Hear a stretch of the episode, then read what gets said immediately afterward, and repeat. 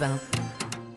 Allez, courage, on tient le bon bout. Le week-end approche. Très bon début de matinée, en tout cas avec nous sur Europe 1 à 6h11. Il est temps d'ouvrir les journaux. Oui, c'est le pressing. Et avec Dimitri Vernet qui nous rejoint, quel article avez-vous repéré dans la presse ce matin? Eh bien, j'ai choisi un article du journal L'équipe ce matin. Ombline Alexandre, je ne sais pas si vous êtes au courant, mais aujourd'hui, c'est la sortie du jeu vidéo FIFA.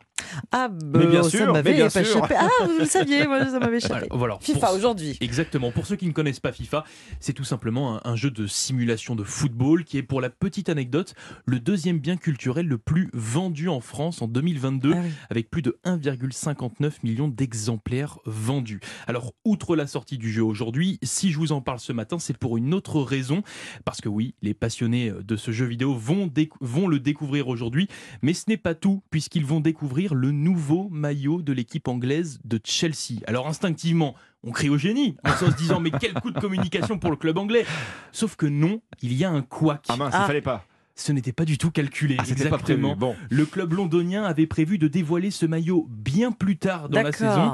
Une grosse erreur de Ça commise. s'appelle un couac. Exactement, par Electronic Arts, hein, le créateur de FIFA 23, qui ne s'est pour le moment pas exprimé sur le sujet, euh, ce qui peut se comprendre, hein, puisqu'ils ont bien enfilé, eux, le maillot de la loose de la défaite, le troisième maillot, maillot de de la Chelsea, loose. dévoilé par erreur dans FIFA, c'est à dire dans l'équipe ce matin. Mais ils auraient pu se parler, non En disant on Et met pourtant, le- Chelsea est partenaire euh, Bah avec oui. Electronic Arts euh, dans le jeu FIFA 23. hein. Bon. euh, Un petit problème de communication quand ouais. même. Mais finalement, c'est peut-être un coup de com caché. Ah. Un bon petit, coup de buzz pour la sortie du jeu vidéo. C'est ça. cas. Et pour. Chelsea, pour le futur maillot qui sortira. Bon. Et pour FIFA. Exactement. Pour tout le Ombline, qu'est-ce Ouais. qui vous a arrêté ce matin? C'est un film que vous irez peut-être voir au cinéma euh, ce week-end. On en a parti, on en a parlé avec Laurie Choleva mercredi. Il est sorti euh, donc euh, il y a deux jours, sans filtre, de Ruben Östlund, Palme d'Or à Cannes.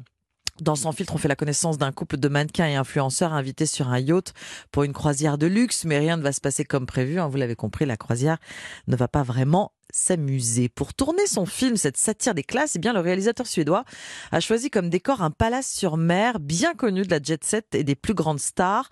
Il s'appelle le Christina O. C'est l'ancien yacht d'Aristote Onassis, euh, l'endroit fréquenté par les plus grands de ce monde, par les plus riches. Vanity Fair raconte l'histoire euh, du Christina O. C'est un petit bijou hein, de l'armateur euh, grec, l'époux de Jacqueline Kennedy. Bah oui. Il l'achète en 1954 pour 34 000 dollars. C'est pas grand chose en Une fait. énorme. Mais oui, parce que c'est une frégate militaire euh, qui avait notamment servi lors du débarquement et il lâche donc une enveloppe de 4 millions de dollars pour transformer la coquille de noix, si je peux me permettre, en un temple de la démesure avec sa dizaine de cabines, sa grande cheminée, sa piscine en mosaïque euh, qui se transforme en piste de danse. Même vous, Alexandre, dans votre appartement, vous n'avez pas la piscine qui se transforme en piste de danse. Malheureusement, non.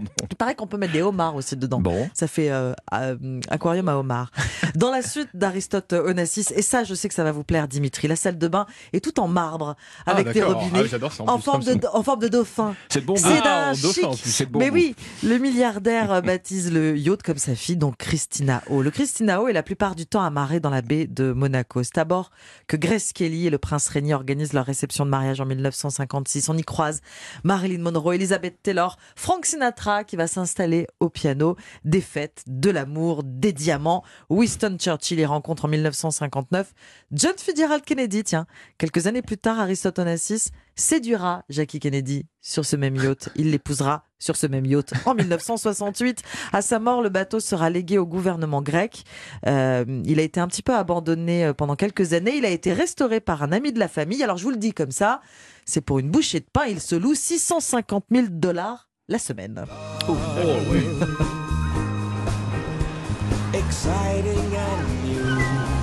Alors, on a ajouté les.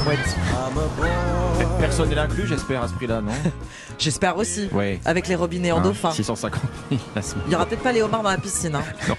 Mais c'est peut-être en plus all inclusive. Je me renseignerai pour vous. L'histoire du Christina O, c'est le luxueux yacht qui sert de décor euh, au film Sans filtre, euh, sorti euh, en salle mercredi. Et c'est sur le site de Vanity Fair. Ça vous a plu À Ah vous, oui, mais à vous, Alexandre. Mais c'est vendredi, les amis. Je crois. oui. Ah oui. Chouette, le week-end approche. Si on allait se faire un petit resto. Ah, Alors, formidable. Bah oui, alors bah, bon, parfois déjà, c'est là que les ennuis commencent. hein.